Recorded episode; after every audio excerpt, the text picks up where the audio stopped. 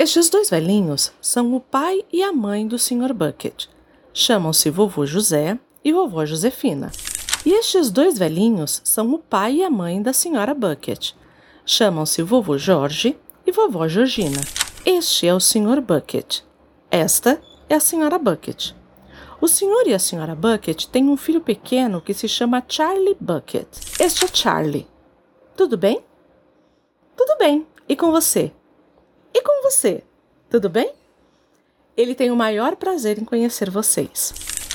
A família toda, os seis adultos, podem contá-los, e o menino Charlie Bucket mora numa casinha de madeira nos arredores de uma cidade enorme. E assim começa a fantástica fábrica de chocolates de Roald Dahl. Eu sou Andréia de Oliveira. Eu sou Gabi Deali. E este é o Livros em Cartaz.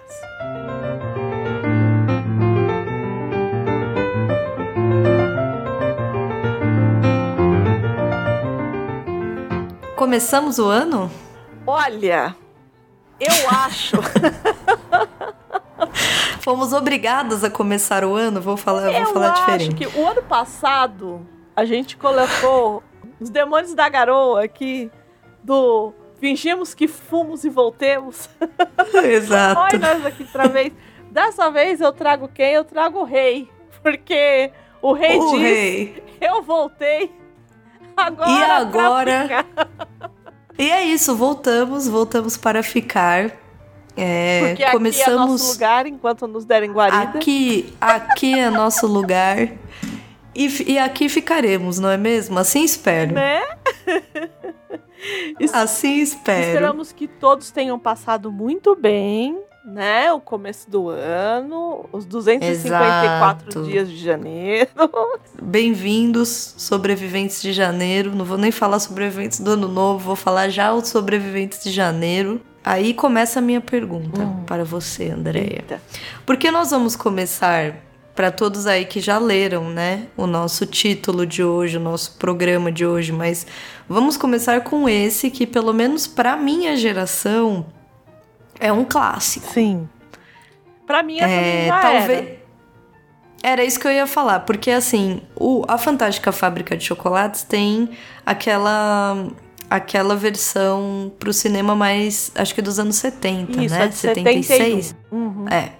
Eu fui da geração que eu acho que conheceu e interagiu, vamos assim, e, e teve uma memória afetiva de Roald Dahl mais vinculada a Matilda, Hum. talvez. Que já é um filme dos anos, dos anos 90, ó, Isso, isso, é. né? É. Que já é um filme dos anos 90, assim. Eu, eu, de verdade, perdi as contas de quantas vezes eu já vi Matilda na minha vida. Assim, é de longe a obra dele que eu acho que eu mais assisti, apesar de ter aquele As Bruxas. Também, né? Que também fez muito sucesso, tem uma readaptação, né? Tem uma Recente, né? refilmagem é, mais recente.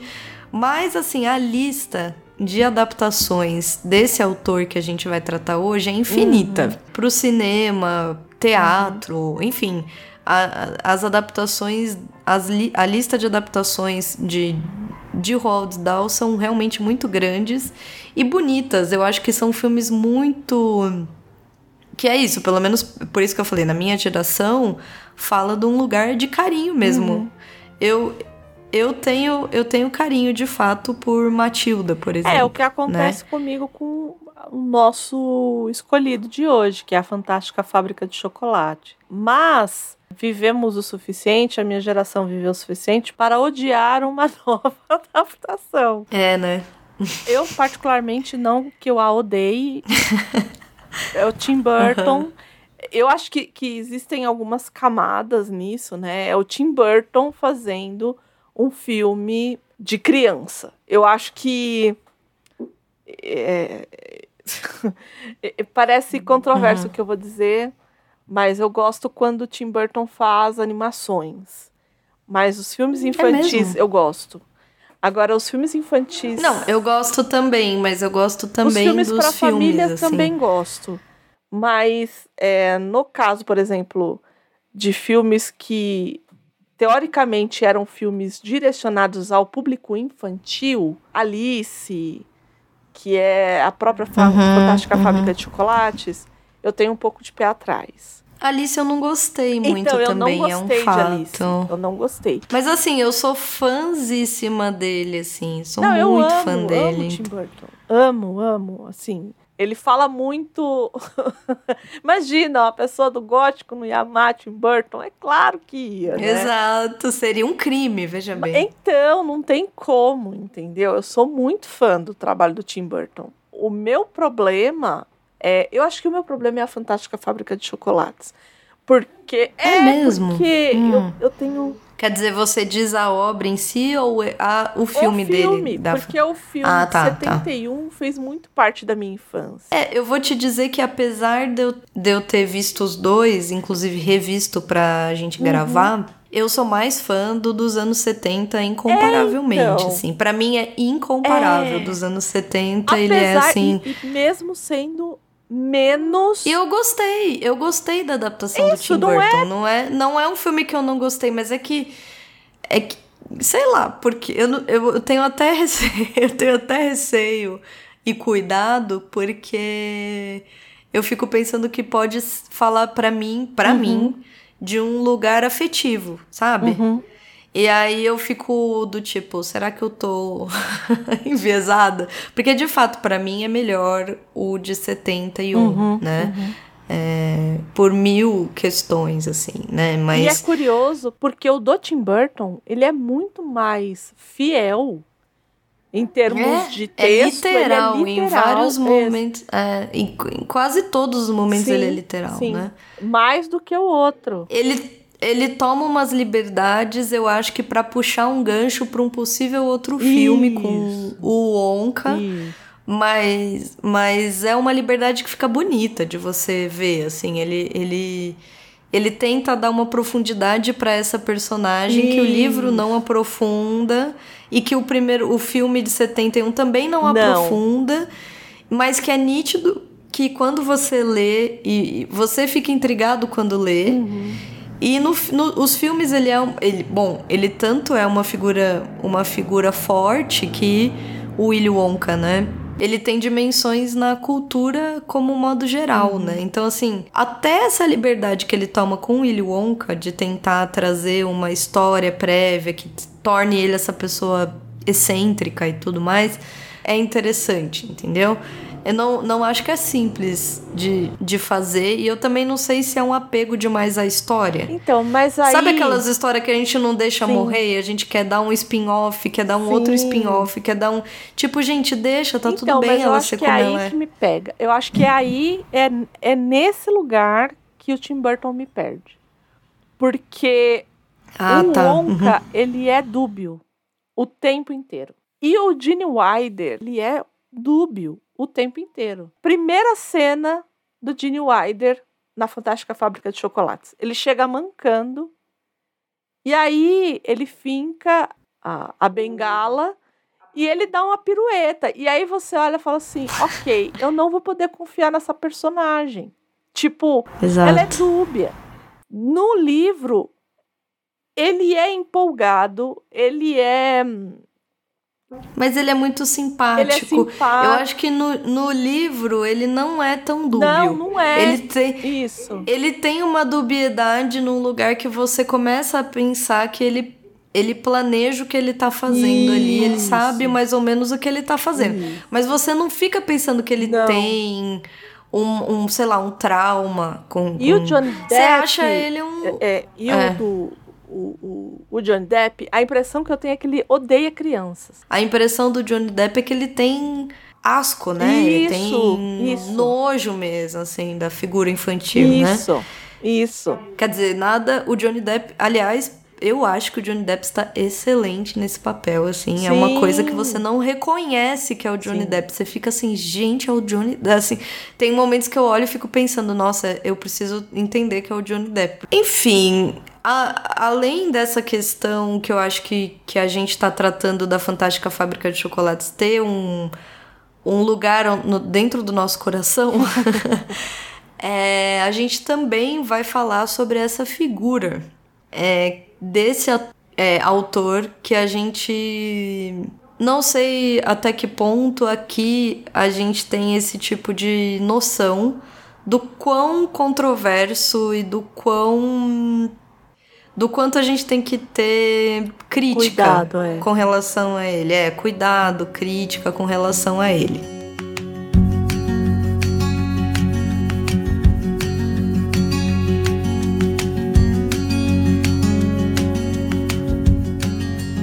Apesar da gente ter conhecimento do- dos filmes em inglês, a gente sempre tem uma tendência a ver de certo. do- de um viés mais americano, principalmente nós que somos americanos, é bom lembrar.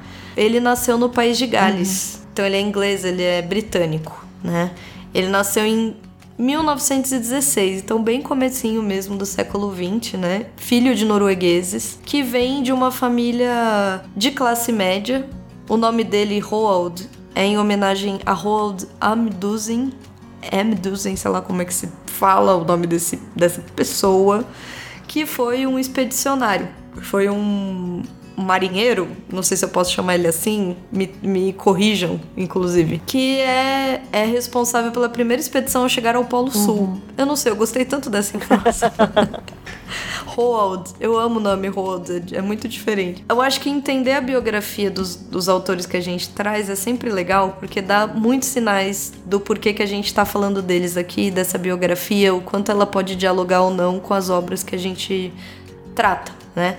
Então, por exemplo, ele, até os 15 anos, ele estudava numa escola que é, ficava muito próxima a uma fábrica de chocolate, que era a Cadbury, que hoje em dia tem muito aqui, inclusive, né? Mas é um chocolate britânico e eles usavam, vamos dizer assim, as crianças de cobaia, né? Eles enviavam caixas de chocolate para as crianças provarem, faziam é, pesquisas com as crianças da escola, né? O que é esperável, vamos dizer assim. E ele sempre conta que esse tipo de experiência, é, quando ele foi escrever a Fantástica Fá- Fábrica de Chocolate, por exemplo, ele lembrava muito dessa memória de infância, né? De ter tão perto dele uma fábrica de chocolate e esse mistério com a fábrica, né? Com 18 anos, ou seja, ele, primeiro assim, ele sempre foi um, um garoto que, por ser de classe média, sempre teve muito enraizado na,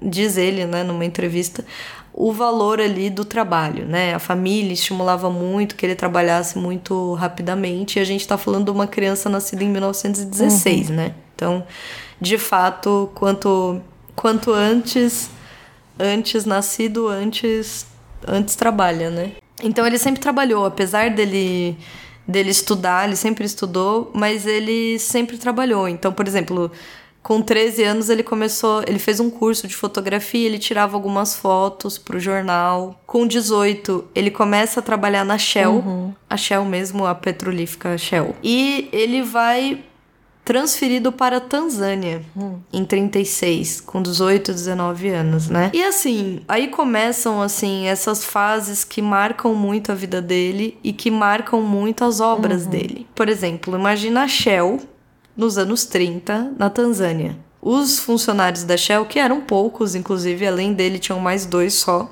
assim, oficiais da Shell, não, não, não locais, não locais da Tanzânia, mas que vinham do Reino Unido. Eles viviam uma vida extremamente luxuosa. né?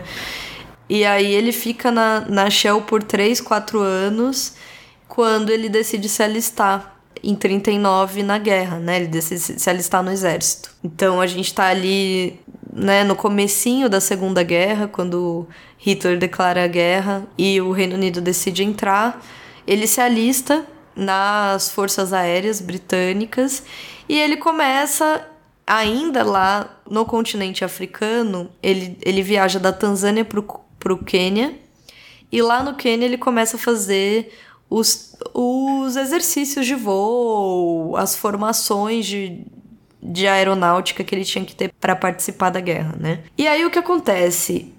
Ele começa de fato a passar por algumas alguns testes e em 1940, então aí com 24, né, anos, ele sofre um acidente, inclusive muito louco esse acidente que ele sofre, porque não tem relação específica com a guerra. Ele é atingido por um, um se não me engano, um míssil na Líbia, alguma coisa assim. Nossa. E ele cai no Egito. E ele fica cego. Ele fica cego por dois meses, mais ou menos. Né? Ele fica internado num hospital desses de campanha, passa por uma série de tratamentos, melhora e volta a trabalhar no exército. Essa coisa da guerra em que eles eles viram adido militar muito cedo, uhum, porque uhum. ou se machuca, ou de fato a guerra termina, né? E aí no caso dele ele ele vira adido em 43, se não me engano, 42 ou 43. E aí ele transfere para os Estados Unidos, mora lá por uns anos, vai para Washington e lá ele começa a escrever. Olha só. E aí ele escreve, sabe o quê? Hum. Os Gremlins. Gremlins. Gremlins. Gremlins. Obrigada. ele escreve os Gremlins, imagina. É, também é uma obra, acho que também fala de um lugar afetivo, né? Não sei para você. Não, eu não gostava dos Gremlins. É, eu, eu vou te dizer que eu não peguei esse lugar afetivo dos Gremlins, né? Mas eu lembro de eu ser criança e passar muito no SBT, uhum, uhum. naquele. Cinema em casa. Super ci... Cinema em casa, exatamente. No cinema em casa, eu assistia. E aí eu pegava trechos, achava meio assustador, mas meio interessante. É, então, né? o meu problema era esse, porque eu era uma criança muito medrosa. Então. Nossa, mas ele. Mas é, né? Gremlins, então, e eu não consegui assistir. E depois de adulta, eu também não fui atrás, entendeu? Então. É, é algo que assim, eu tenho. Eu tenho um vácuo. Gremlins, eu tenho um vácuo, assim, não. Porque eu achava muito, eu achava muito bonitinho o gizmo, mas eu achava muito assustador. Os gremlins com os gremlins do filme. Os gremlins dele são baseados. Eles, os bichinhos, os gremlins dele, são esses monstrinhos. Dos aviões, não era um negócio assim? Isso, mas, mas ele tem uma espécie de, de fundamento cultural hum. britânico, assim. Então, aí que eu não sei. Eu não sei se os gremlins do filme. É, eu sei que esse, esse conto dele foi buscado pelo Disney hum. para fazer uma adaptação que não rolou na época. Então, assim, eu não sei se mais tarde aconteceu, entendeu? Se. Quando eu, eu vi que era uma coisa assim, muito anglo-saxã, porque no filme, o gizmo, que é o bichinho, a origem dele é chinesa, é oriental. Que o cara vai lá numa loja oriental e pega, porque é sempre assim, né? Sempre uma Isso, coisa. É. Então. É, e é até meio. É, não, meio não, né? Totalmente, né? Xenofóbico, isso, isso, então. super é, estereotipado. Isso. Então, né? assim, por isso que eu fiquei meio assim, falei assim, eu acho que a história, acho que o, o, o, livro não, não foi, foi não. A ideia, a ideia, a ideia vem do mesmo lugar, mas não é baseado isso. de fato na obra é dele, isso. né? Mas é isso, ele escreve o, os Gremlins em 43, é, e aí ele passa por um período que ele escreve vários contos para adultos, uhum. que são esses contos meio sinistros, meio fantásticos, mas meio mórbidos também, né? Meio macabros, vamos dizer assim. E aí ele volta a escrever para crianças justamente com a Fantástica Fábrica de Chocolates. Uhum. Aí já em 64, já quase 20, mais de 20 anos depois. E aí, e aí tem a lista inteira aí de, de, escrito, de escritos deles, como o Fantástico Senhor Fo Mr. Fox, As Bruxas, James e o Pêssego Gigante, é, enfim. Matilda. A, o BGA, Matilda. Então ele tem uma lista longa de escritos para infância, né, uhum. né, para primeira infância. Ele se casa duas vezes, né, com a Patrícia Neal em 53 e aí bem mais tarde ele diz que as grandes influências para a literatura infantil dele foi a Beatrix, Beatriz é, Potter. Sim, sim, do Peter Que é maravilhosa. É. É, que é a coisa mais linda. Esse eu acho que a gente tem que trazer, porque tem Eu filme, também eu acho. acho. Tem um filme da Tem. vida dela, inclusive, né? Tem, que é É lindo, lindo, também, eu o filme da vida eu, dela. E eu, um grande, um grande amigo meu, falecido já, infelizmente, ano passado, ele tinha a coleção inteira do Peter Rabbit. Ah, E aí ele trazia pra gente ler junto aqui, eu, meu irmão e ele, que ele tinha ganhado, legal. acho que tinha ganhado da tia, uma coisa assim. E o dele era aqueles de. hum, Sabe aqueles livros que você pode levar pra banheira? Que eles são, eles são Sei, feitos, sei. feitos Aham. meio de plástico, assim. são plastificados, Então, sei. não, mas o Aham. dele era plástico mesmo, que aquela época não era meio extrusivo, assim, era de plástico. Então, ele Era era. um negócio que se jogasse na cabeça matava um, é, né? e ele tinha um, um relevo, inclusive. Então, eu me lembro Uau! do. É, então, eu me lembro do Peter Rabbit com um relevinho, assim e tal. E foi algo que eu li muito, Peter Rabbit, por conta desse meu amigo que tinha os livros. Então, às vezes ele trazia, que ele sabia que eu gostava de ler, ele mesmo não. ele ganhou, mas ele não. mas eu gostava de ler, ele me trazia para eu ler. E aí eu me lembro do Peter Rabbit, acho muito fofo. É, eu, eu não tive. Quer dizer, não que eu me lembre, tá? Dos, do contato com o livro, Uhum. né? Do Peter Rabbit. Mas eu sei quem. Eu tenho a referência, assim, externa, Uhum, né? Do uhum. tipo, vi em diversos momentos, assisti é, ao filme dela. Uhum.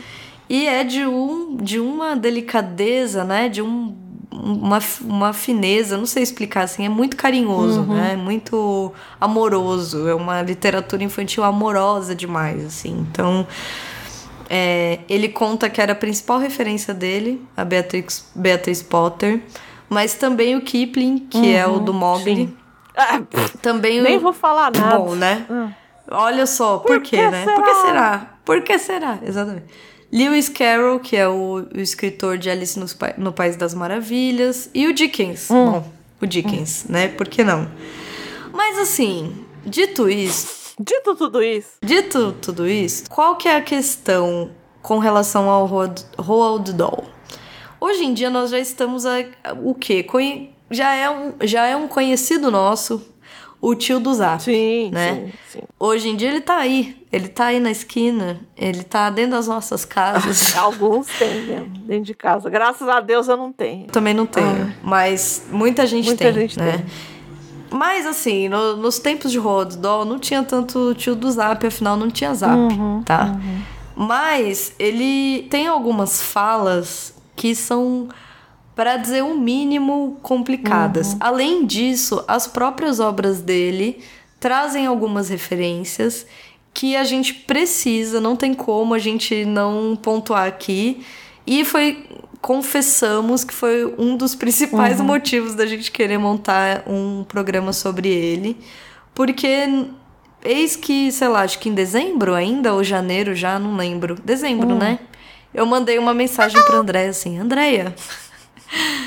Meu Deus, Andréia, acabei de ver aqui um artigo sobre os Umpalumpas. Uhum, E, a- e eu e André já tínhamos falado sobre isso em algum Sim, outro momento Sim. que a minha memória, pra variar, me traiu, mas é, eu fui.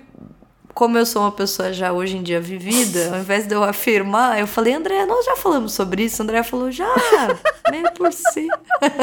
Porque a minha memória E aí? é boa. A memória do André é ótima, a minha não é. E aí eu mandei o link pra ela e começamos a conversar sobre justamente esses aspectos, essas influências sociais na literatura. É, porque ambas E não tínhamos lido A Fantástica Fábrica de Chocolates, né? Isso, nós conhecíamos, obviamente, os filmes, mas não tínhamos lido nada dele. Eu não tinha. É a primeira minha, minha primeira leitura dele, inclusive. Minha também. E aí a gente conversou um pouco sobre isso e decidimos trazer um programa sobre ele, porque, é, para dizer o mínimo, é muito controverso. Por exemplo, a gente vai chegar nos Umpalumpas, mas, por exemplo, em uma entrevista que ele dá pro The Guardian, ou Independent, acho que é pro The Guardian. Porque a pessoa que vem com, com questões, ela vem com um conjunto de questões, né? Ela não vem. Você vê que impressionante? Ela não vem com um problema, ela vem vários, com vários. Então, olha, vários, olha, a lista é longa. Aí ele diz assim, na entrevista, tá, gente? Em 83, ele diz assim: Há um traço no caráter judaico que de fato provoca animosidade. Talvez seja uma falta de generosidade que falte em relação aos judeus. Quer dizer, tem sempre uma razão para, ante qualquer coisa, aflorar em qualquer lugar. Até um nojento como Hitler não implicava com eles simplesmente sem Meu motivo. Senhor. Gente, como que alguém diz uma coisa dessa? Isso devia chocar na época, né? Não, na época imagina, isso devia chocar, não é possível. Quando foi que ele falou? 83. Não. Ah, devia chocar claro, já, claro André, não é possível. Claro que chocar. Ó, aí, por exemplo, aí não, não, não assim, não satisfeito, tá, gente? Em 90, aí já no Independent, porque ele tinha uma coluna hum. no Independent, tá? Aí ele diz: Sou certamente anti-israelense. e tornei-me antissemita na medida em que há um judeu no outro país, como a Inglaterra, a apoiar fortemente o sionismo. Acho que eles deveriam ver os dois lados. É a mesma coisa. Todos nós sabemos sobre os judeus e o resto. Não há editores não judeus em lugar Meu nenhum. Deus. Eles controlam a mídia. Uma coisa muito inteligente de se fazer. É por isso que o presidente dos Estados Unidos tem que vender tudo, tudo isso para Israel. Quer dizer, por isso que eu falei que ele é um tio do Zap. Porque essa fala de que os judeus controlam tudo, de que, nossa, não tem uma pessoa que não é poderosa que não é judia. judia. Gente, por favor, entendeu? Isso é dito desde antes de Hitler. Gente, pelo amor de Deus, Jesus. assim, é, um, é o primeiro passo para começar uma ideia de que essas pessoas não podem ter poder, essas pessoas não podem estar onde. boicotar, é, boicotar maestro judeu. Começa aquelas loucuras, né? Porque não fizeram isso com o maestro russo? Sim. Russo? Sim. Então, a maestra, maestrina, não lembro se foi um maestro ou uma maestrina, russo. É isso. Eu vou poupar vocês de algumas coisas um pouco mais baixas. Mas quem quiser. Porque tem coisas mais baixas que isso, por incrível que pareça. Porque isso para mim. Não, isso já é, já é, já é de dar nojo, né? É de dar nojo, exatamente. Eu acho que. Eu acho que é isso. Eu acho que transcende. É, porque a gente. Sei lá, poderia dizer ah, era a época. Não, não, não. era a época. É, isso não era concebível de ser dito em 1980 ou 1990. Não é concebível hoje. Mas é isso, né? Eu me, me choquei muito com essas citações dele, porque lembra a coisa do tio do Zap. Uhum. Eu brinquei com tio, os tios e as tias do Zap, como diria o Flávio Bolsonaro. Mas, de fato, é uma, é, é uma colocação que, assim, para ser uma. Como é que fala? Uma teoria da conspiração é muito um passo, né? E é absurdo porque ele tinha e tem ainda hoje uma repercussão muito grande. Então, assim, fazer esse tipo de colocação, a família dele fez um pedido de desculpa pelas falas antissemitas dele, acho que em 2019. Imagina. Então, assim, pouco tarde para fazer esse tipo de reparação. E ainda assim foram, repara foram pedidos de desculpa genéricos, né? Não foram dirigidos, tá? Mas enfim, não bastasse isso, porque parece que já é demais para minha cabeça, mas não bastasse isso, ele tem a coisa do racismo, uhum. que aí já é um ponto assim, é... sei lá. eu, eu, tenho, eu tenho dificuldade de pôr em palavras, porque existe um, um artigo que foi traduzido pela socialista morena, que é. Eu falo socialista morena porque ela é conhecida uhum, assim, né? uhum. né? Mas é a Sinara Menezes. Ela traduziu esse artigo, porque na verdade ele não foi publicado nem no Brasil, né? Ele foi publicado no exterior. E aí ela traduziu na página dela e fala de fato sobre a origem dos Umpa Lumpas, mas vai tratar um pouco sobre o que eu estava falando com a Andrea, né? Sobre essa influência social barra histórica na literatura e vice-versa, uhum. né? Que de fato o colonialismo britânico fundou ali raízes profundíssimas em Roald Dahl. Uhum. Quando ele escreve o original do A Fantástica Fábrica de Chocolates, o Charlie, que é o nosso personagem principal, a criancinha que vai para a fábrica, ela é originalmente uma criança negra. Uhum. E aí a mulher dele, do Rodal, já depois que ele morreu, dá uma entrevista que é bizarra, inclusive que ela meio que tá defendendo ele, dizendo: "Ah, como que ele pode ter sido racista se é, o Charlie originalmente seria uma criança negra, uhum. né?" E a gente, quando a gente para para olhar para essa ideia da criança negra como a protagonista, ele se inspira numa, numa linha de literatura infantil ou de literatura adulta, mais educativa, vamos dizer assim, que é a tradição sambô, né? Que vai lembrar o nosso samba, uhum, inclusive, uhum. na palavra, né? Mas é o sambô, que é a ideia do personagem negro como o personagem principal, ou a personagem principal, mas é uma personagem estereotipada. Por exemplo, a primeira história é, nesse, nesse sentido se chama Pequena Histó a, História do, do Negrinho Sambô. Uhum. Alguma coisa assim, tra livre tradução minha, tá? Mas é da Ellen Bannerman, que é de antes, é de 1899, né? E aí esse, essa historinha é, é de um garoto, inclusive indiano. Olha o nível de ignorância das pessoas nesse, nessa época, tá? Porque, em teoria, ele é um garoto indiano. Ou seja, a etnia, inclusive, é diferente. Uhum. Mas conta a historinha de um menino que sai de casa para ir buscar comida, o pouco dinheiro que ele tem. E aí, nesse caminho, é, ele vai passando por uma série de histórias com morais da história, mas ele gradativamente vai se ferrando uhum, na história, uhum. né? Ele vai perdendo, ele perde a roupa, aí a, o dinheiro que ele tinha, uma onça come. Assim, bem o nível do estereótipo absurdo da pessoa negra africano, uhum. assim, do que a pessoa, do que a escritora achava que um menino negro africano, que inclusive ela coloca na Índia, enfim, tudo isso para dizer que a ideia dele de fazer o Charlie como um menino negro não era uma ideia do tipo, deixa eu colocar aqui o menino negro como um uhum, protagonista, para dar voz, para trazer um outro ponto de vista. Zero era. Né? Zero era. E aí, quando os Umpa Lumpas aparecem na história, aqui a gente já vai até falar um pouco da história, mas é porque não tem como, da história do uhum. livro. No original, o Willy Wonka está viajando pela uhum. África, aspas, África subsaariana, nas profundezas é assim que está escrito, né?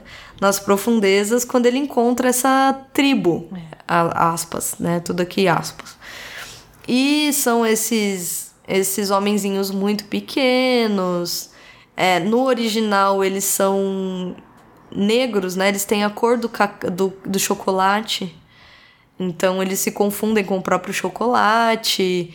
E aí tem vários trocadilhos. Eu não sei que edição você leu, Andréia. Eu li uma edição da Mar Martins Fontes. Não, a minha é da galera. Da, da sei, galera Record. Eu, é. É, eu não sei como é que eles fizeram, mas, por exemplo, na, na que eu li da Martins. É, porque o que acontece? Aí tudo bem, o, o Willy Wonka vai, descobre essa tribo que são homenzinhos pequenos e estão morrendo de fome, todo esse, estereótipo, né, uhum, né, do, uhum do homem desnutrido, da criança desnutrida, que só comem lesmas verdes. Isso. E mas o alimento favorito deles é, é o, cacau, cacau é. Que é a fruta que vai dar origem ao chocolate. Então Willy Wonka tem a brilhantíssima ideia de oferecer que eles venham com ele em troca de trabalhar por é, cacau. por, por comida, exatamente, por cacau, que é a comida favorita deles e tal. E aí ele conta isso no uhum. livro, né? Que ele traz eles dentro de caixas e extravia uhum. essas, essas pessoas.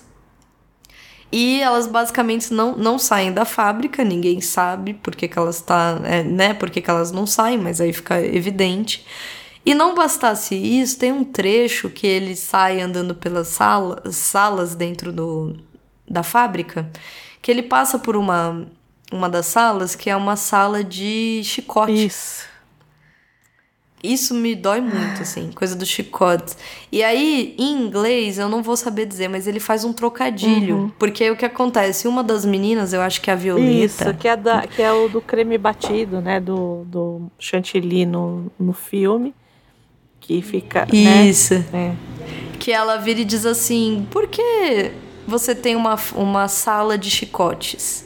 E aí ele diz, ah, ironicamente, né? Ele diz, ah. Chicote de Porque- três pontas. Chicote, imagina. E aí, ela, e aí ele diz, não, mas é pra bater o creme. Uhum. É. Em inglês eu não, eu não sei, não achei a palavra, mas existe um trocadilho entre chicote e bater, mas a, a palavra é diferente, mas o sentido é o mesmo, que é bater o creme, né? Aqui em português a gente usa o bater com o chicote Isso. e o bater o creme. A gente usa a mesma palavra, mas em inglês são palavras diferentes. Uma coisa é você bater com o chicote, outra coisa é você bater com o creme. Mas ele usa, ele faz esse trocadilho com a palavra pra, como, como assim, para bom entendedor, meia palavra Uhum. basta, né? Ele, ele tá ali, na verdade, falando dos chicotes pros umpalumpas. É. Então, é bem complicado. É, porque aí faz, faz a gente pensar, né? Faz a gente pensar num, num autor de literatura infantil que tem um, que tem um background assim muito, muito complicado, um pensamento extremamente difícil, e aí a gente chega na nossa versão Brasil aqui, né? Que é o Monteiro Lobato. E aí, muitas vezes eu falei isso, a gente falou aqui do Monteiro Lobato, a gente citou, e muita gente fala assim: não, André, você tá louca. você tá doida. Monteiro Lobato, imagina, Monteiro Lobato, racista, eugenista. Imagina! Não tem isso na obra do Monteiro Lobato. E Gente, aí, eu é. mandei pra Gabi a primeira página do Reinações de Narizinho. A primeira página. Eu vou ler o primeiro, segundo, terceiro, quarto, quinto parágrafo e sexto parágrafo. Vou ler o quinto e o sexto parágrafo. É, o, é a o primeir, primeira página. É a primeira página, tá? Assim. Na casa, eles estão apresentando as pessoas que moram na casa da, da dona Benta. Na casa ainda existem duas pessoas: tia Anastácia, negra de estimação, que carregou Lúcia em pequena, e Emília, uma boneca de pano bastante desajeitada de corpo. Emília foi feita por tia Anastácia, com olhos de retrós preto e sobrancelhas tão lá em cima que é de ver uma bruxa. Apesar disso, Narizinho gosta muito dela. Não almoça nem janta, nem a ter, eh, sem a ter ao lado. Nem se deita sem primeiro acomodá-la numa redinha entre os dois pés de cadeira. Além da boneca, o outro encanto da menina é o ribeirão que passa pelos fundos do pomar.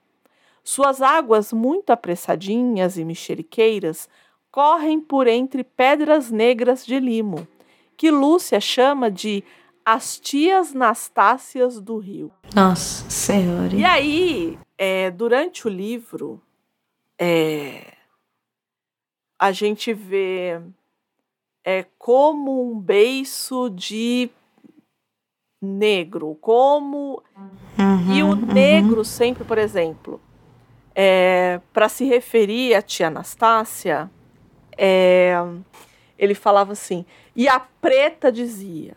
Então, é, e aí as pessoas podem falar assim, não, mas isso não tem problema. Né? A negra dizia. É, traço distintivo que distingue é traço, é o outro. Então, assim, Uhum, uhum. a gente tem sempre que prestar atenção quando a gente está lendo, porque é, significa que ele não é o igual, ele é o outro. Então, toda vez que eu vou fazer a, a é, que eu vou usar, né, que eu vou indicar quem está falando, e ao invés de eu falar assim, tia Anastácia disse, eu, eu dizer, eu dizer, a negra disse, significa que só existe Exato. ela dentro e ela é o outro. Uhum, então, uhum, uhum. É, isso só no Rei Nações de Narizinho. E assim, eu li a primeira página. Eu li o quarto e o quinto parágrafo da primeira página. Então, assim, o livro, eu acho que eu já disse aqui algumas vezes, eu não fui uma leitora quando criança do Monteiro Lobato. Eu tive que ler depois para a faculdade. Uhum. E eu não tinha ideia. Eu não tinha a mais puta ideia de que era assim. Quando eu li a primeira página, eu quis jogar o livro pela janela. falei, não vou ler mais. Tipo, não vou conseguir. Né? Então, assim, é... e aí, um fenômeno que está acontecendo aqui no Brasil, porque o Monteiro Lobato, para quem não sabe, entrou em domínio público ano passado. E aí, uhum, como é que uhum, funciona isso? isso? É, como é que funciona o domínio público, né? É, aqui no Brasil, depois de 70 anos da morte do autor, é, a obra entra em domínio público. O que, que é o domínio público? Eu posso utilizar a história e eu posso utilizar as personagens para a recriação de outras coisas ou para editoras menores publicarem essas obras. Então, hoje, qualquer editora pode publicar Monteiro Lobato. É, é, é isso. isso. Ah, mas isso é justo? Ah, isso não é justo? Ah, mas por que, que as coisas entram em domínio público? Eu não quero fazer uma discussão aqui. Depois a gente até pode conversar num segundo momento. Mas nós temos que lembrar que todas as ideias que estão por aí, é, essas ideias elas vieram de algum lugar, né? É, e elas todas partiram de uma espécie de inconsciente coletivo de todo mundo. Então, uhum. nada mais justo que elas voltem para isso. Isso é o domínio público. Nada uhum. surgiu do uhum. nada, né? Então, assim, nada que foi feito surgiu do nada. Exato. Então, exato. assim, nada mais é, é, é, ok que essas coisas voltarem para esse domínio público. Pois bem, Monteiro Lobato entrou em domínio público ano passado. Aí você fala, aí vocês me perguntam, pá, mas isso não era da Globo? É, o que a Globo fez, por exemplo, a, a Globo fez um desenho do sítio do Pica-Pau Amarelo. Se eu quiser replicar aquele desenho feito pela Globo, eu vou ser processada. Por quê? Porque todo o design de produção, as cores que foram usadas, tudo isso foi pensado pelo, é, pelos artistas que fizeram aquele desenho animado. E estão uhum. registrados para ele. Mas eu posso fazer a minha versão da Emília, a minha versão do Visconde de Sabugosa né? Uhum, isso não, uhum. isso é, está livre para que seja feito. Então é isso que é o domínio público. Tudo bem? Pois bem. Aí o que, que fizeram? Alguns autores começaram a editar os livros do Monteiro Lobato e torná-los mais palatáveis para os dias de hoje. O que é isso? Tirar todas essas esses trechos que são mais discutíveis. E é isso uhum. que estão fazendo também com o Royal Doll. Né? Exato. Uhum. Inclusive, Gabi, você é, pegou algum, algumas coisas da Fantástica Fábrica de Chocolates que mudou, não foi? Isso, porque o que que eles fizeram, por exemplo, com a Fantástica Fábrica de Chocolates, né? Eles e aí é complexo. Aí nós começamos uhum. a entrar é, em questões, porque por exemplo, a edição que eu li da Martins Fontes, ela nem é uma edição assim tão recente, tá? Uhum. E ela já tem algumas alterações, né? A gente percebe que os Umpalumpas, por exemplo, vieram de algum lugar, uhum. mas as ilustrações não são deles negros uhum. e nem a referência está ali de que. Porque no original, eles dizem que eles são é, escuros como, como chocolate. Uhum. Né? E aí já tem essas mudanças, por exemplo, na edição que eu li.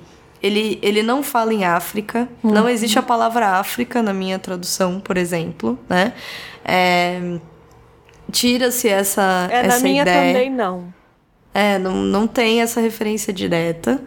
Olha como eles descrevem os Umpa-Lumpas na minha versão aqui. Uhum. O Umpa Lumpa fez uma referência e sorriu, mostrando os dentes lindos e branquinhos. Sua pele era clara, seus cabelos castanhos dourados e sua cabeça chegava bem na altura dos joelhos do Sr. Wonka. Usava uma pele de veado sobre os ombros. Olha só, deixa eu ver se eu acho a minha aqui. Aqui, ó. Fez uma reverência e sorriu, mostrando seus dentes lindos branquinhos. Isso. Sua pele, olha só, era cor de rosa clara. Ah, então. Seus cabelos castanhos dourados e sua cabeça chegava bem na altura dos joelhos do Sr. Wonka. Usava uma pele de veado sobre os ombros. É bem parecido. O meu só não tem o rosa aí, mas tem a sua pele Mas era forçado, clara. hein? Forçado. É. Forçado. Originalmente, os Umpa-Lumpas eram escravizados. Eram pessoas escravizadas. Tanto que no filme de 71, é, uma das curiosidades é que o tom alaranjado do rosto é, foi porque os produtores perceberam que era uma caricatura dos pigmeus africanos. Então eles pegaram e, a- e deixaram a, a cor da pele ala- alaranjada. E pra gente já chegou, então, a- é, já chegou modificado. As alterações da reescrita não dizem, apesar de já termos é, diferenças nas nossas edições, por exemplo, a reescrita não trata especifica, especificamente disso. Trata de Não. aparência física. Então, palavras como gorda foi mudada para enorme, né? Os adjetivos, por exemplo, gorda virou enorme. Ó, o personagem Augustus Gloop, né, que é o gordinho, é, ao invés de enorme, né, a palavra fat, que é o gordo, foi tirada dos livros. Aí a senhora Tweet, dos tweets, não era mais feia e bestial, ugly and bestial, mas simplesmente bestial. No livro, no- na Fantástica Fábrica de Chocolates, uma estranha língua africa- africana não é mais listada como estranha. Então ele diz que é só uma língua africana. As palavras louco e desequilibrado também foram retiradas por causa da preocupação com a saúde mental. É, esse é outro ponto que a gente queria falar aqui, É. né? Que a gente ficou com vontade de conversar, porque. É, qual é a minha questão? Eu acho que é um tipo de, de leitura que André e eu estávamos comentando, parte de uns pressupostos, pressupostos argumentativos, de algumas premissas que são complexas. Porque você parte do princípio que a criança não vai ter espírito crítico, o que em parte pode ser verdade, porque ela está se formando, mas não só, né? O, eu, eu, quando eu, eu reassisti aos dois filmes, por exemplo, eu fiquei com uma impressão muito forte. E olha que eu tenho um olhar é, diferente para isso, porque eu não, não faço parte do grupo, mas eu achei bastante gordofóbico mesmo, assim. Achei bem complicado. O filme, não tô nem falando da obra, tá? A obra, a escrita da obra traz também isso, mas ela para mim não pareceu bruta, né? Não pareceu gro- grosseira, né? Mas mas o- os filmes ambos, inclusive, eu acho que são, né? É, mas eu acho que é isso. Você parte, por exemplo, de um princípio de que aquela criança não tem juízo crítico. Ou que ela vai ler aquele livro, sentar numa mesa, num sofá, sozinha e ler aquele livro numa bela tarde, sem é, ninguém ali com ela, ou É, ninguém eu acho que, que é vai. aí que me pega. Acho que é, é isso. É a gente simplesmente ter essa, no- essa noção fetichizante do objeto livro, que Uhum. vai trazer um conhecimento, então você dá para criança. Isso. E, e a criança que se vire com aquilo ali sem ter o mínimo de mediação daquilo que a criança está lendo, né? Então, é, eu acho que é preguiçoso a gente simplesmente é, tirar meia dúzia de palavras dali, né? É, eu falei para Gabi que entre as coisas que a gente foi lendo e tudo mais, teve uma que eu não vou me lembrar agora, teve uma teve uma jornalista ou uma editora, não me lembro bem, que ela falou assim: "Não, mas aí a gente tem que conservar a liberdade de expressão do autor". E aí a nossa crítica aqui para a reescrita disso, ela passa longe, porque preconceito não é opinião, assim. Uhum, uhum. Então, não é liberdade de expressão para se dizer o que se quer. É, a, nossa, a nossa discussão aqui não é essa. A nossa discussão aqui é: eu quero que a criança leia Tia Anastácia, a negra de estimação, e que a, pessoa, e que a criança olhe aquilo e diga: isso não está certo. Exato. Isso não se é, pode fazer. Isso não exato. se pode fazer. E se a criança não fizer isso, que essa leitura seja mediada pelo pai, pelo professor, por quem deu esse objeto, livro, na mão dessa criança. E fale: você não achou nada esquisito aí, não?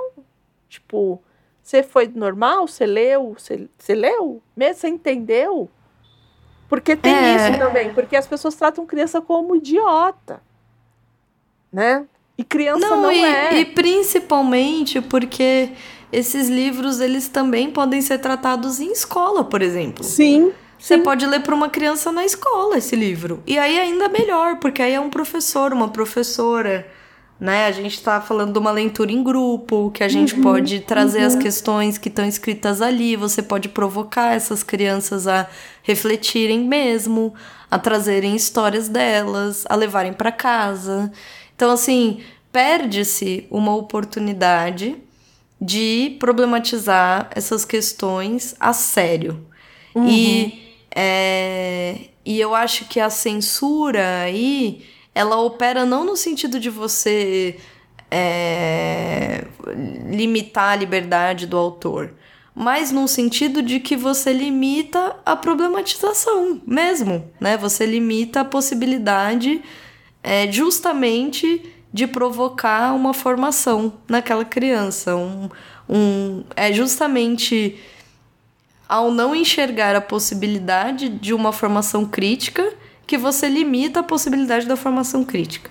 Eu, eu não sei, tá? Eu não, eu não trabalho com crianças, eu não sou professora de crianças, eu não tenho filhos. Mas eu tendo a crer que se um dia eu for uma mãe, eu vou me forçar, vou querer ter o hábito de ler com aquela criança, com essa minha filha, meu filho, sei lá.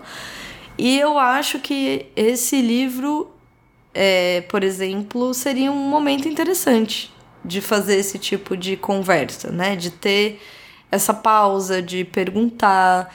Eu acho que é uma é uma visão que pressupõe uma análise dessas crianças, uma análise, é, uma visão de como a literatura. É o que a Andrea falou, é uma ideia de que a literatura está formando Uhum. Ou uh, teve uns anos, acho que uns três anos, talvez antes da pandemia, eu não lembro, mas se não foi, foi nas vésperas ali, ou durante, no começo, que eles cancelaram o Com Açúcar com Afeto.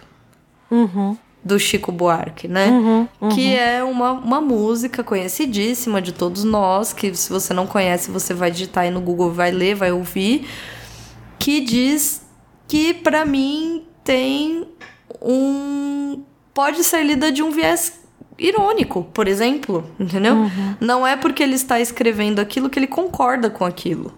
É um tipo de visão é, que é complicada, né? Então, toda a gente vem num movimento, acho que de uns 5, 6 anos para cá, desse revisionismo, né? De tentar olhar, por exemplo, a André falou sobre o Monteiro Lobato, a gente está falando sobre o Roald Dahl, mas quantas é, pessoas, quantos escritores, escritoras, produtores não tiveram é, suas obras questionadas de um tempo para cá, né? E qual é a postura que a gente teria com essas obras? Você veio com a música do Chico. Moreira da Silva, não sei se eu já falei dele aqui, se eu já falei, me desculpem, mas é o que eu acho que essa música ela é muito exemplar. A letra é o seguinte: Na subida do morro me contaram que você bateu na minha nega. Isso não é direito. Bater numa mulher que não é sua. Você Meu vê Deus. as pessoas ouvindo Moreira da Silva hoje? Não. Não. Pois bem. Qual que é, para mim, qual que é, é a história do da Amélia? Isso, Amélia é não tinha melhor, menor, é, menor vaidade. A Amélia, que era mulher que era de mulher de verdade. Uhum. Você, você vê as pessoas ouvindo isso hoje? Não. Porque ficou para trás. E o que, que eu quero dizer com isso? Autores como Roald Dahl, eles ficariam para trás. O que, que acontece? É uma vaca que ainda dá leite e dá muito leite. Uhum. Então eles não vão fazer isso. Né? É, eles poderiam deixar esse autor morrer. Mas eles não vão fazer isso. Né? E eu não estou falando nem pela qualidade, aí seria um absurdo, seria. Não é isso, gente. Moreira da Silva era ótimo. Eu não, a, a minha questão aqui não é essa. Uhum, a minha questão uhum. é que, dependendo dos tempos, os valores vão mudando e as coisas vão ficando para trás. Só que o que, que acontece? É, a própria Disney anunciou há um tempo atrás que ela não faria é, coisas de propriedade intelectual novas. Então, o que, que isso significa? que ela vai ficar ordenhando tudo que já existe. Então, a gente só vai ver durante algum tempo é, continuações de propriedades intelectuais já existentes. Porque uhum. as pessoas não querem mais fazer nada novo. Elas não querem mais se arriscar. As empresas não querem mais se arriscar. Ficou tudo tão megalomaníaco que as empresas não querem mais se arriscar. É isso. Né? Por que, que tudo, tudo em todo lugar ao mesmo tempo foi tão revolucionário e fez tanto barulho? Porque era tudo diferente de tudo que a gente tinha visto. E porque estava todo mundo fazendo a mesma coisa. Tava fazendo tudo igual, né? Então, assim, o próprio isso, no caso dessas palavras de isso vai ficar para trás, isso, não sou eu que estou dizendo, é o Philip Pullman. O Philip Pullman, o escritor que escreveu A Bússola de Ouro, né? É, uhum, ele uhum. disse, ele falou assim, gente, se Down é ofensivo, para de publicar. Que, que vocês vão continuar publicando? Então vocês vão mexer no texto do autor e vão continuar publicando? É isso, né? Entendeu? Então vocês não uhum. vão passar. Por quê? Porque vende. É por isso, porque já tem um lastro. Vocês vão, vocês estão querendo continuar porque vende, vocês não querem. Por que, que não, não publica autores novos? Porque o, o Hold Doll vende. Então é, é muito difícil é, a gente sair desse ciclo. É a história do Monteiro Lobato. Quando a gente pensa em, em literatura infantil aqui no Brasil, é sempre o Monteiro Lobato. Aí o pessoal esquece de Ruth Rocha. Aí o pessoal esquece de. É isso. Você entendeu? É, tem N outras é, e outros, né? Galimedes José. É, putz, N. Um monte que daria para falar aqui. Mas as pessoas continuam falando de Monteiro Lobato. Ah, André, mas você é contra que Monteiro Lobato continue sendo publicado? Não. Eu só acho que nesse caso específico, ou você deixa o tempo se livrar uhum. do que é do, do que, é do que não é, é, do que não precisa estar, ou aquilo é tão importante. Por exemplo, no caso do Monteiro Lobato, para nós, eu acho que ele é uma figura muito emblemática. Né? Se a gente quer continuar falando de Monteiro Lobato, porque o desgraçado escreve como ninguém, eu já falei isso aqui inúmeras vezes, uhum, né? Uhum. É, eu acho que tem que ser uma leitura mediada.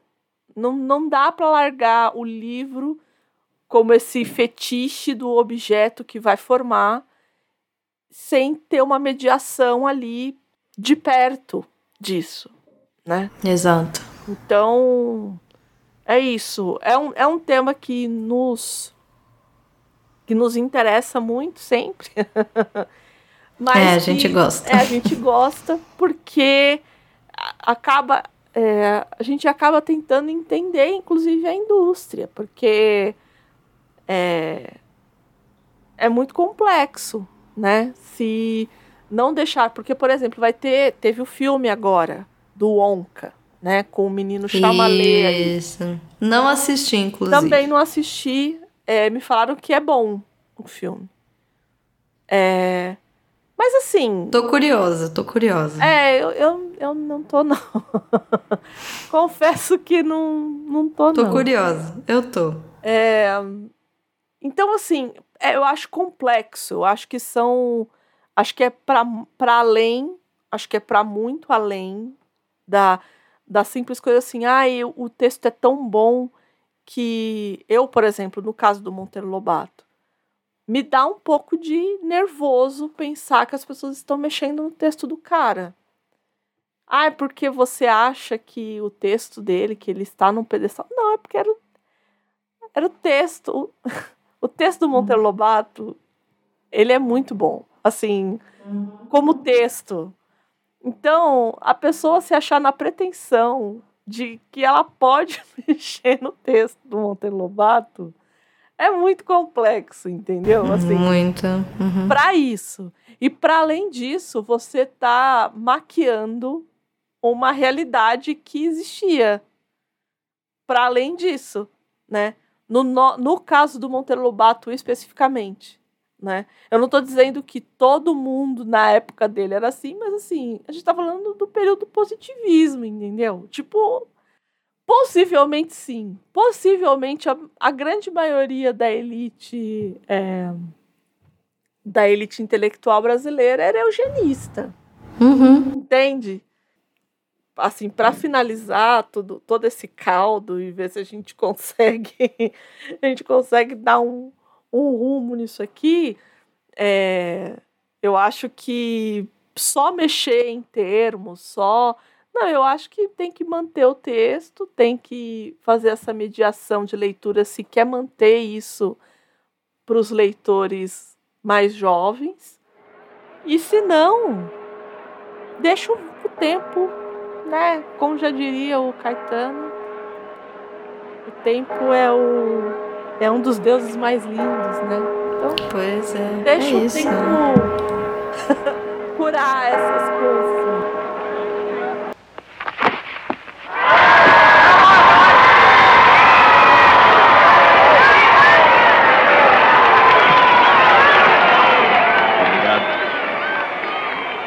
Bem-vindos, meus amigos. Bem-vindos à minha fábrica de chocolate. Querem se aproximar, por favor? Veruca! Filhinha!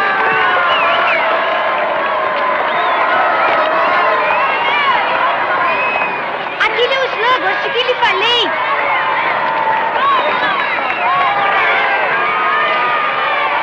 Bem-vindos. É um prazer tê-los aqui. Eu me alegro que tenham vindo. Hoje vai ser um dia muito movimentado. Eu espero que gostem.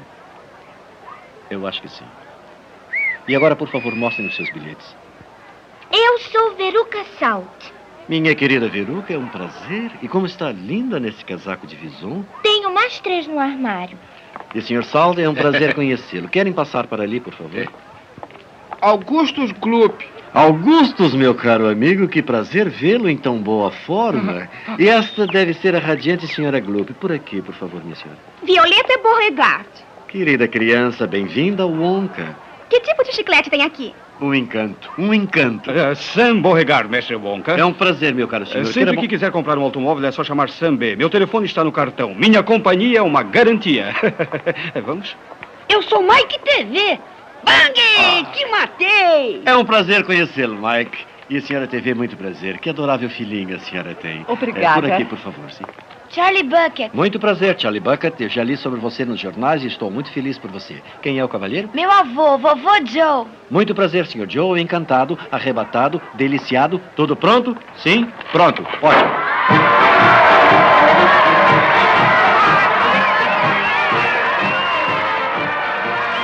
Bom, a Fantástica Fábrica de Chocolates, ela foi publicada, como já dito, um pouquinho antes, lá em 1964. O que nos faz dizer que depois de sete anos ela foi adaptada para o cinema pela primeira vez, que foi em 1971. Então, quer dizer, o sucesso foi estrondoso, não é mesmo?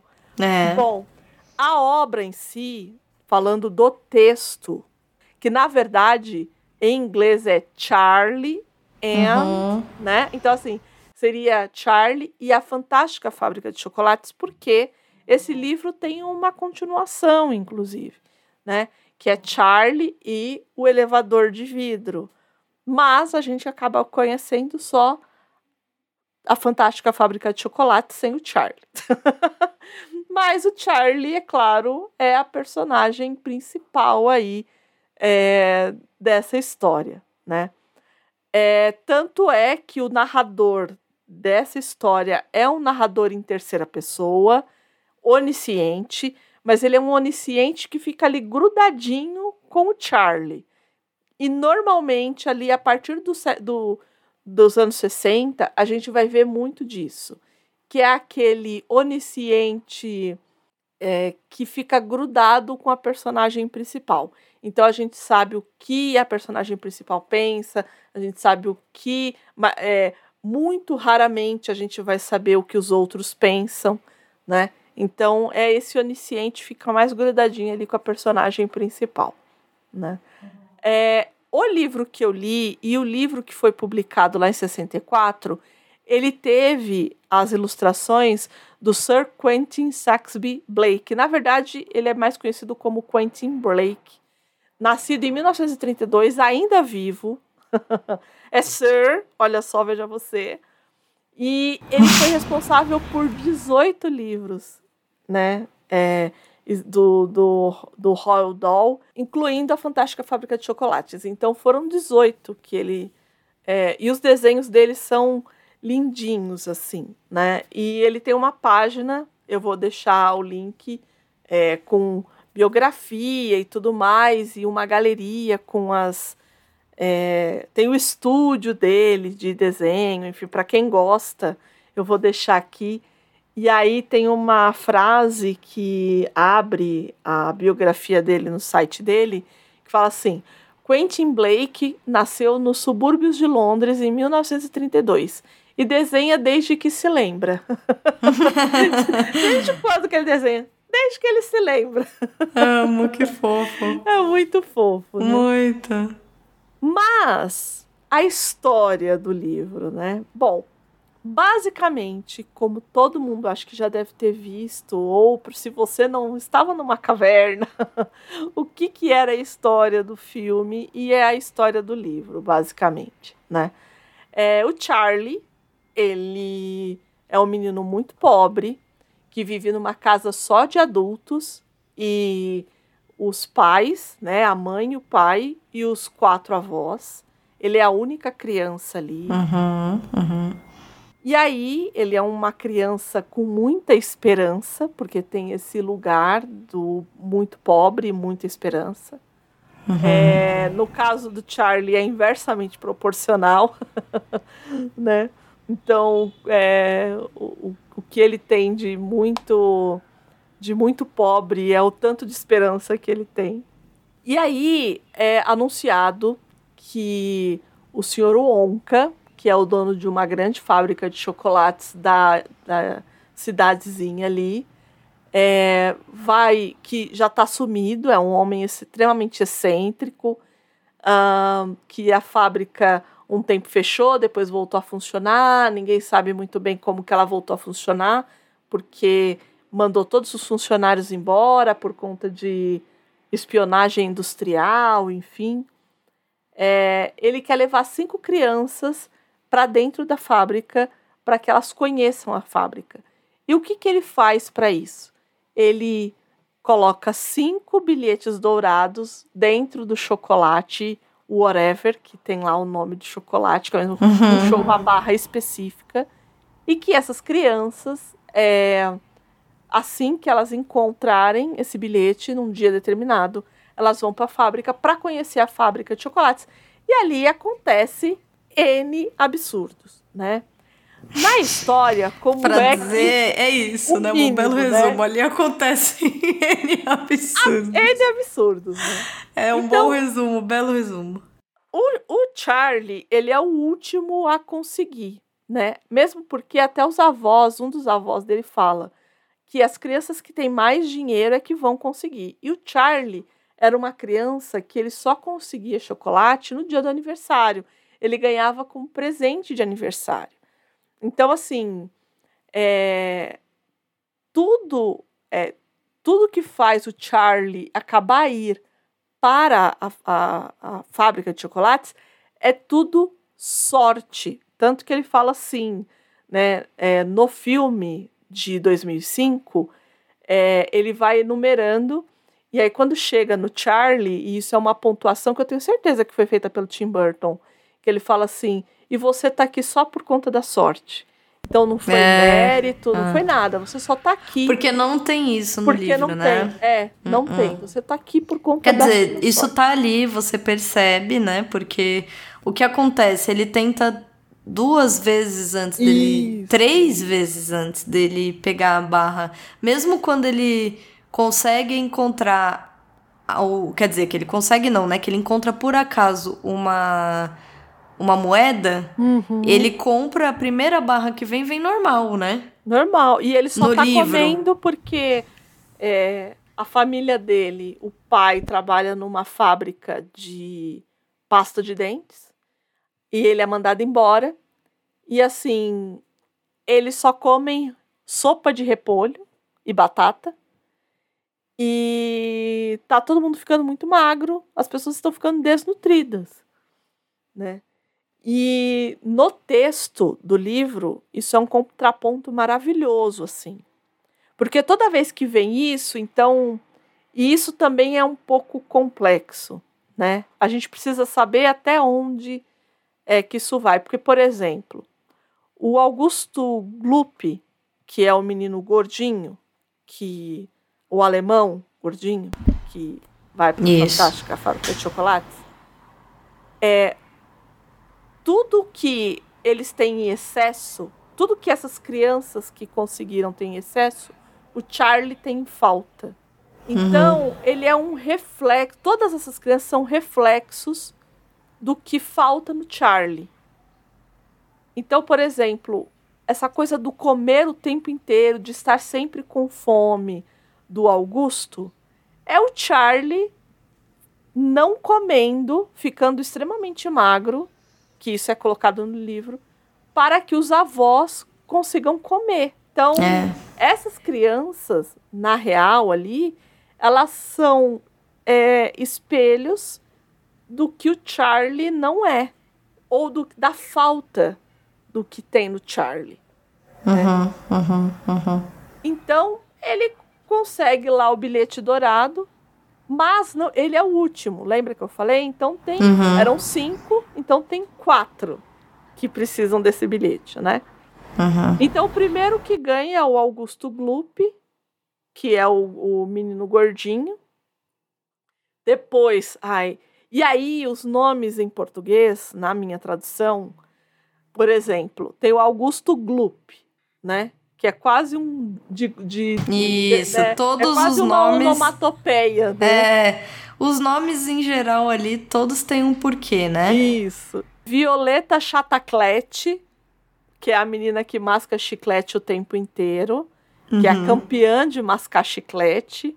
Uhum. Aí tem a Veroca Sal, no, na minha tradução. ficou Veroca Sal. E é, Miguel na minha, a Veroca é Salt. Salt. É, então. Mas é a mesma coisa, É a mesma né? coisa, É, é. a- o efeito é o mesmo, eu acho.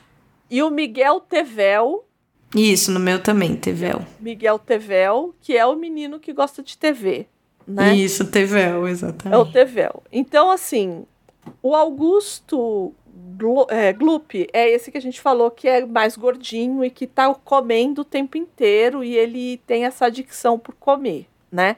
Então ele tá Uhum. comendo ali o tempo inteiro. A Violeta Chataclete, ela é extremamente competitiva, né? Então, é, nos filmes isso fica fica mais latente e no filme de 2005 ainda mais porque ela ela faz um monte de esportes, a mãe também, né, Isso, é, exato. Dá Mas a- uma... Leva ela num extremo ainda mais, né? Isso, mas aqui ela também é competitiva, tanto que ela fala, ah, eu estou. é, É. Eu, eu, eu, eu tenho o recorde de mascar o chiclete, né? Uhum, Até por isso que é o chataclete, né? Uhum. O chataclete, né? Chataclete, Oh, exato. chataclete. Então, assim, até, até por isso Ai, que... esse momento valeu o episódio todo. O que? O chataclete? Chataclete. Amém. Ai, Senhor, obrigada por viver esse momento. Ai. Então, assim, é, ela é competitiva, coisa que o Charlie não é. Assim, em hipótese nenhuma. A Veroca Sal é uma menina extremamente mimada. E nesse lugar, o Charlie, coitado, não, não, não tem. A menina é mimada e ela praticamente toma conta do, do pai, assim. É, é mimada num nível de, de snob, de tudo mais. E o Miguel Tevel, que é a criança que só quer saber de TV.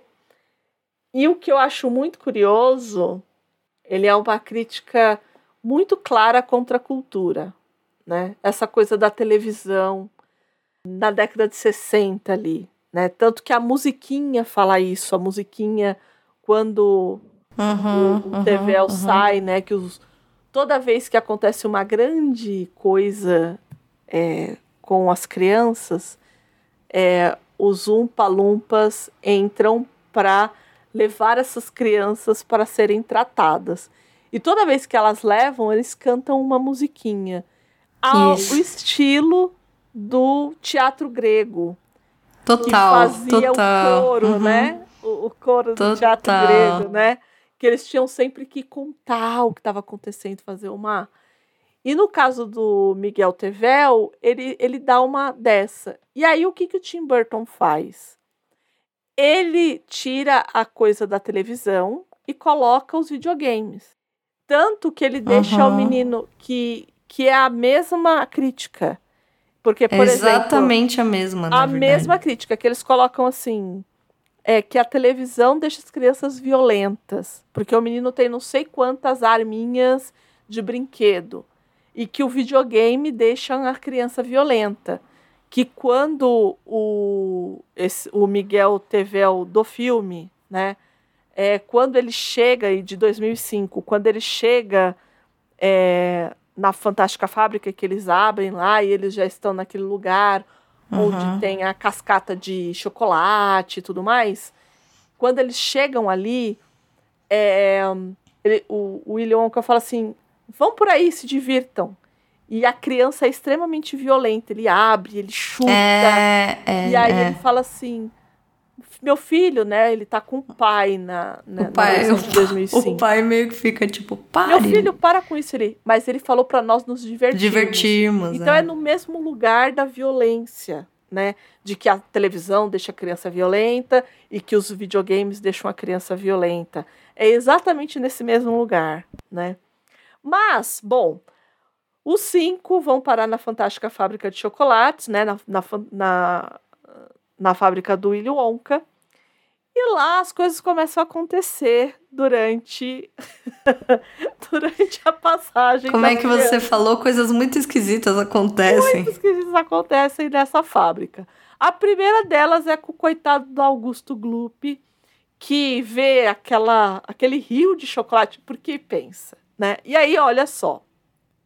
A gente já falou aqui do, da função do paladar e dos doces, especificamente, Uhum. na literatura infantil. Sim. Aqui é no 25 nível, né? Porque Exato. o, o Doll, ele não ele não demoniza o doce. Ele não faz isso. O açúcar e o doce Não, aqui não. é um lugar de Pelo contrário, né? Na muito verdade. pelo contrário, é. um é. lugar de esperança, de esperançar, né? É um lugar de é um lugar mágico, Uhum, né? uhum. É um outro lugar, assim, né? A, a- essa coisa da capacidade da experiência sensorial mesmo infantil através dos doces. É isso, né? É isso. É, Uhum. Tanto que é muito curioso, por isso que eu acho muito curioso colocarem um, um pai dentista pro Willy Wonka. Não é. Porque, de novo, é, 2005. entra naquilo que a gente vive falando aqui, que é uma espécie de erro de leitura da personagem, né? Exato, exato. Exato. Bom, e aí esse menino pega e cai, né? Primeiro que o Wonka fica puto, porque a criança tá bebendo lá de mãozada o chocolate do, do rio. Literalmente. É. Uhum. E ele fala: Meu chocolate não pode ser tocado por mãos, por mãos humanas. É, faz uma conchinha com a mão e manda ver. E aí a criança cai no, no rio de chocolate e ela é sugada por um cano. Né? E aí tem toda essa história. Aí fica presa, entalada no cano, porque a, pessoa, porque a criança é gorda, né? Então, e no filme, né? É, no de 71, quando o menino é apresentado, é, o Willy Wonka vira para ele e fala assim: Nossa, estou vendo que você está, que você está na, sua, na melhor forma.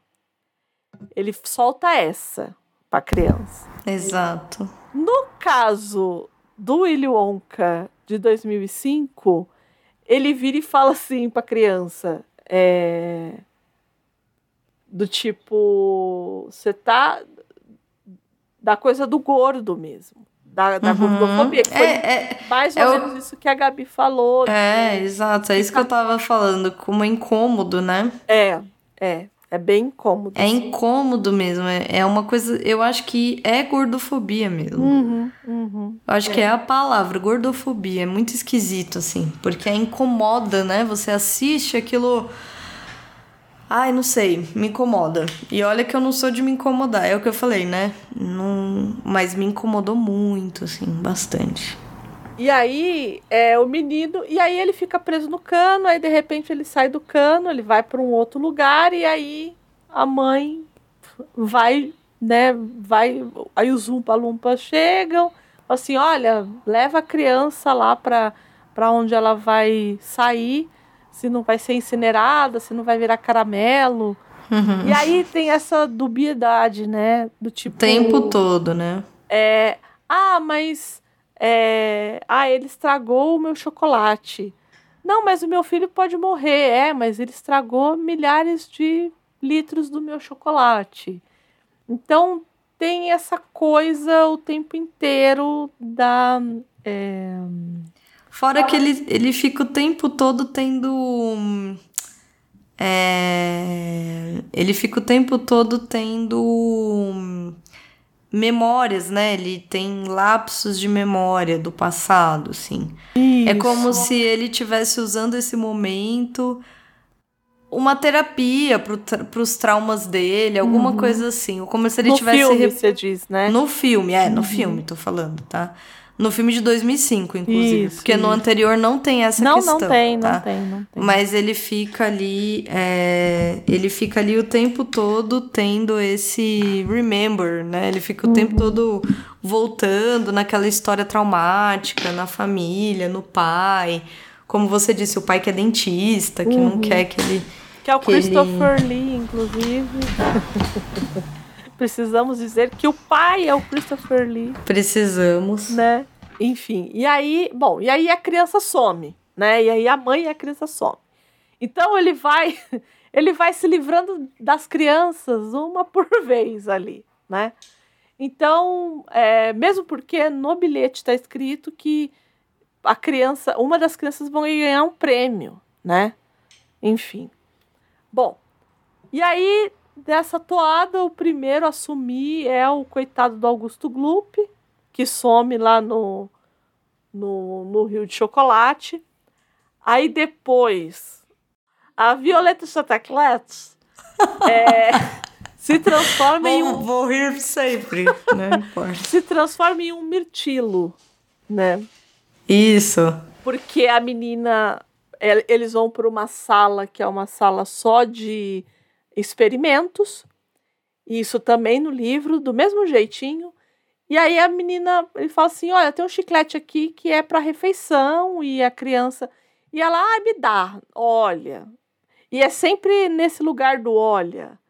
É, é que tem um, um lugar, exato, tem um lugar dessas dessas histórias infantis, dos contos orais, né, que a gente fala dos irmãos Green, das das histórias com moral, das fábulas. Isso, os assim. Umpa Lumpa, eles vêm nesse lugar. Quando eles vêm cantar as músicas, é nessa é, é exatamente nesse lugar da moral da história para cada uma dessas crianças.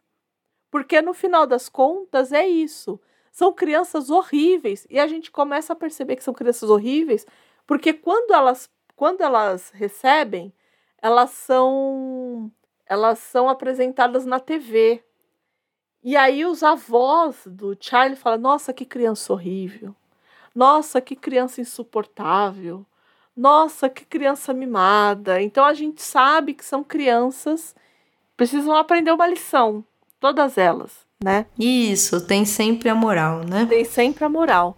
E aí essa menina, porque ela é a famosa, famosinha lá dos chicletes, ela vai comer e aí no final, aí começa, né? Ai, porque eu tô sentindo uma sopa, depois vem, aí vem a refeição inteira, quando chega na sobremesa, é o que não estava muito bem feito, e aí ela acaba virando no, no filme fala amora, mas na verdade é um mirtilo, né? Uma um blueberry, ela começa a ficar com o nariz roxo, daqui a pouco ela tá toda roxa e ela tá imensa.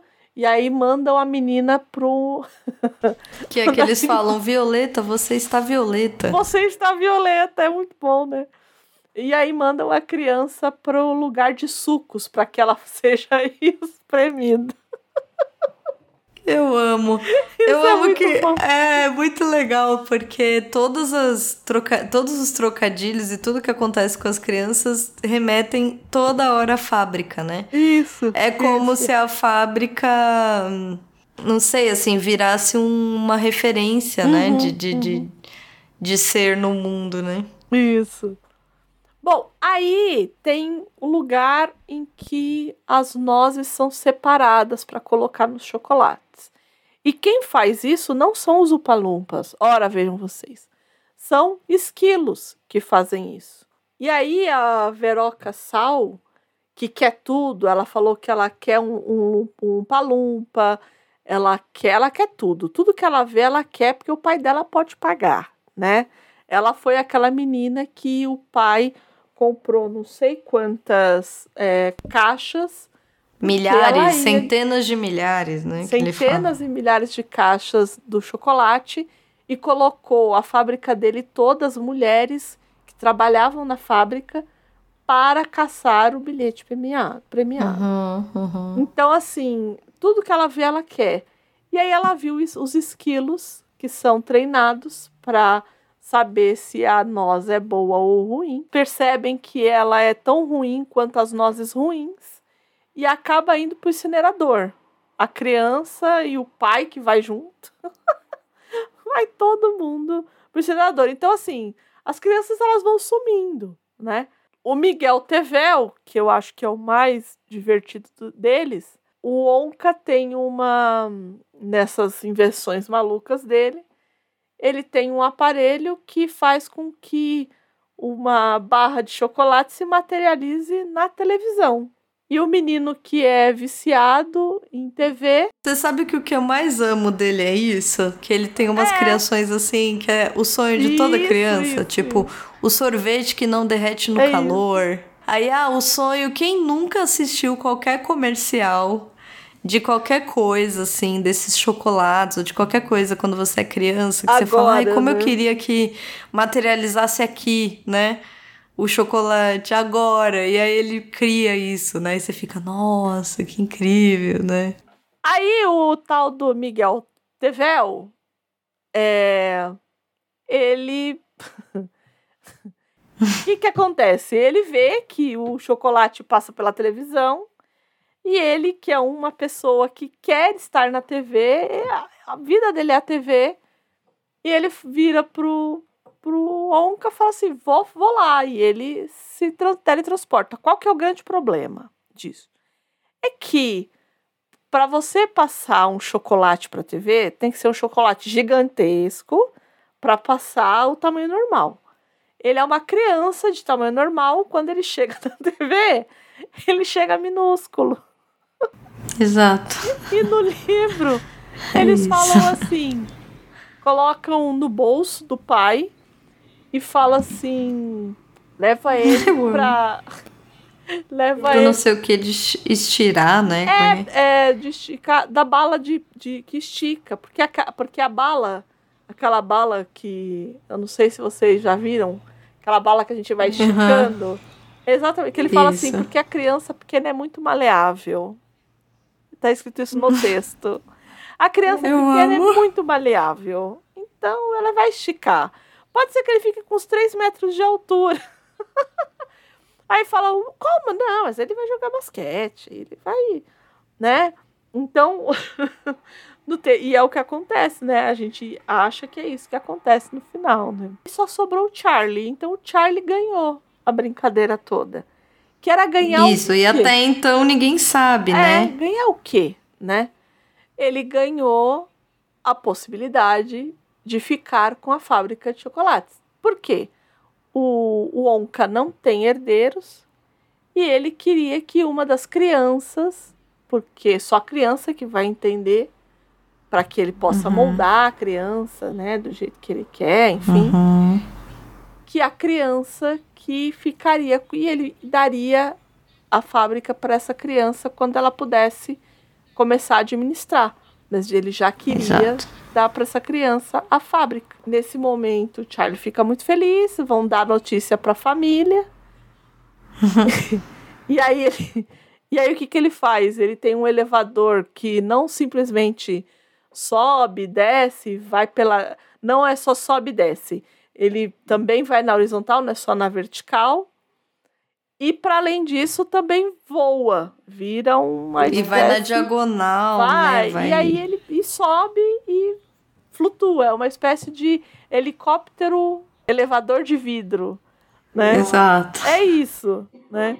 E ele acaba chegando na casa do Charlie, fura o, o telhado e entra na casa e todo mundo fica, oh meu Deus, o que, que você fez, né? Não sei o quê. E aí leva o Charlie leva a família inteira para viver com ele na fábrica de chocolate junto com o Onca. E o livro termina desse jeito, né? Então, a bondade ela é recompensada porque o Charlie é um menino muito bom, né? É uma graça de menino, inclusive, É, um fofinho, É um né? fofo. Ele é bem fofinho, é, ele é bem. né? A família, A família dele, né? toda. Os- esses avós, assim, é uma coisa. Os avós da primeira adaptação, eu Não amo. são muito assim. mais legais? Ah, eu amo muito, sério. São muito mais legais. São muito legais, é, são mais legais, concordo. E é muito curioso porque, assim, o Charlie da primeira versão, na, é, na adaptação, é, eles quiseram muito apro- aproximar. A gente tem que lembrar que o texto ele é um texto inglês. Então, Uhum. lembra lá do Mary Poppins, que eles quiseram aproximar bastante com. é, que a gente teve toda uma leitura da babá, né? É, aqui eles fazem uma leitura dessa criança pobre, do período. Então é uma criança que não tem pai, então diferente da do livro e da adaptação de 2005, essa criança não tem pai, essa criança trabalha, ele é, ele Uhum. entrega jornais, é, e tanto que o avô fala, ele tá, ele tá trabalhando muito para a idade dele, né?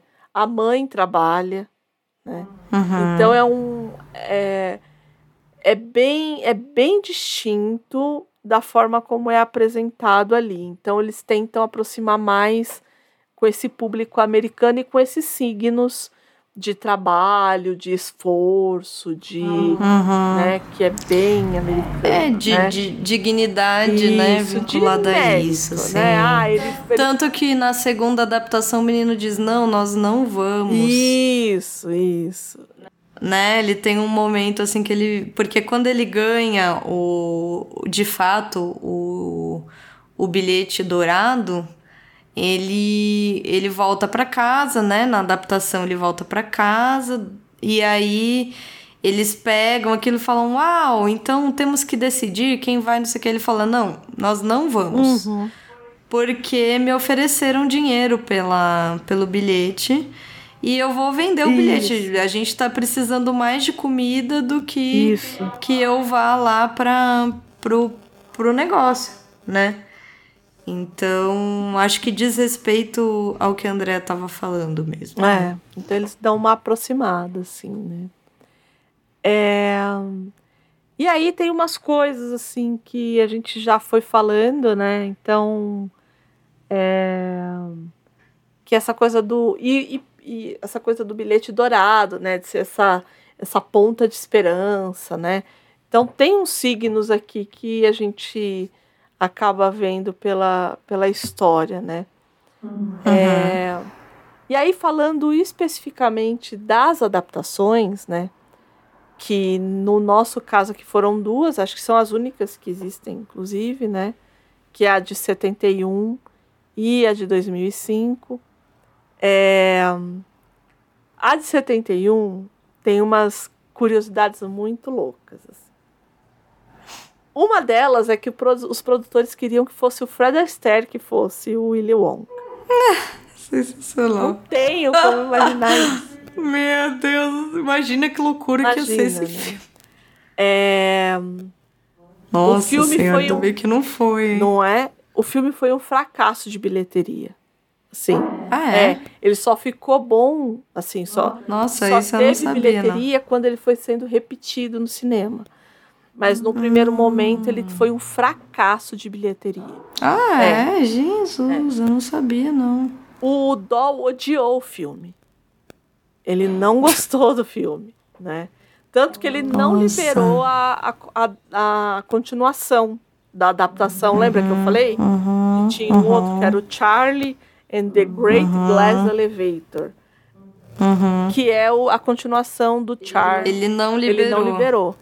E ele não liberou nenhuma adaptação do filme enquanto ele foi vivo, né? Depois que ele faleceu é que refizeram, que fizeram uma nova adaptação, mas até então ele não tinha liberado. Ele não gostou da adaptação, né? É, e também os Umpa Lumpas, que eram, né, os é o pessoal lá, os laranjinhas, é, Os laranjinhas. Falaram que aham. eles ficavam bêbados e ficavam fazendo pegadinhas com os outros atores. Amo. Sensacional. assim. É, no caso da de 2005, também tem umas coisas, né? O Rio de Chocolate, do primeiro filme, ele era feito com uma mistura de chocolate e água, né? E dizem que o cheiro depois foi ficando terrível, assim. É. O A mistura do quê? era, era, era água, tinta e chocolate. Um pouco de chocolate. Meu Deus do céu, que horror, no André. caso de 2005, Meu o Deus, que rio era todo de chocolate. Uau! É. Nossa, eu não sabia, não. Falou que foi, foi, é, foi usado 192 mil galões de chocolates derretidos. Ai, gente, pra que Tim isso? Me Burton, conta. Falou que, teve, que tinha problema com os remos, porque ficava grudento. Eu falei, gente, claro que vai ficar. Que que você Mas pelo amor de Deus. Não me diga, né? Que? Ai, não precisa ser nenhum Sherlock Holmes, não é mesmo? Falou que o Gene Wilder gostou muito do, do Johnny Depp como Willy Wonka, mas que ele não gostou do filme, porque ele não gostava dos filmes do Tim Burton.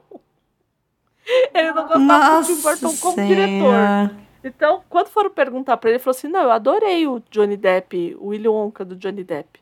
Eu só não gostei do filme. Porque eu não gosto dos filmes do Tim Burton.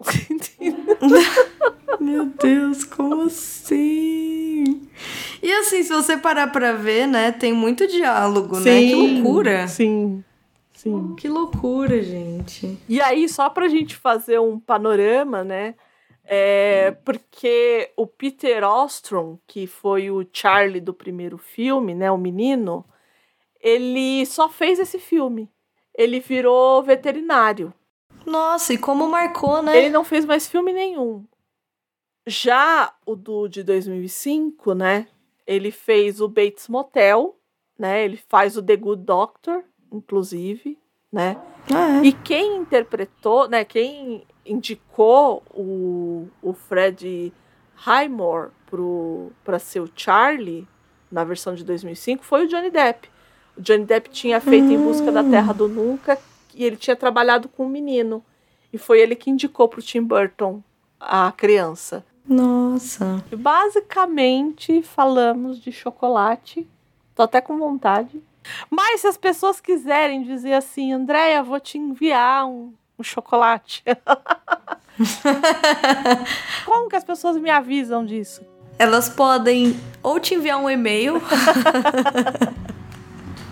para o contato arroba livrosencartaz.com.br. Aproveita que você vai mandar esse chocolate para Andréia. Já manda sua opinião sobre o nosso episódio, se você assistiu, qual das duas das duas adaptações você prefere, se você quer ou não ler o livro, o que você acha da reescrita da obra, já envia tudo junto nesse Isso. e-mail. O chocolate você pode enviar pelo correio, mas no e-mail você pode colocar isso também. Ou você entra no nosso Instagram, porque temos o Instagram. É o arroba, ah, o arroba, arroba livros em cartaz underline. Aproveita, segue a gente, compartilha nos seus stories, manda para os seus amigos, comenta nas nossas publicações. Curte a gente, comenta com a gente, porque a gente ama saber o que vocês acharam. Né? E sempre lembrando que estamos aqui nesse nosso queridíssimo puxadinho, porque o povo do Portal Refil nos ajuda aqui. E agora a gente. é, agora os meninos estão com Apoia-se. Então, dá uma olhada lá, a gente também vai deixar aqui o link no post. Que porque todos os podcasts aqui da casa são patrocinados pelos apoiadores, né? Então, se você quer ser um Exato, seja apoiador, você também o nosso apoiador, a nossa apoiadora. é só vai estar aqui no link no post. Certo, dona Gabi? Certo, dona Andréia? Então certo. é isso, a gente vai ficando por aqui, eu já quase sem voz, né? É, Andréia já tá precisando dar uma descansada na voz. é isso, né? Então começando, gente. Olha só, começando com tudo. É isso. Então tá, um beijo pra todo mundo. Fiquem bem, Gabi. Muito obrigada. Obrigada eu, Andréia. É isso e tchau, tchau. Tchau, tchau.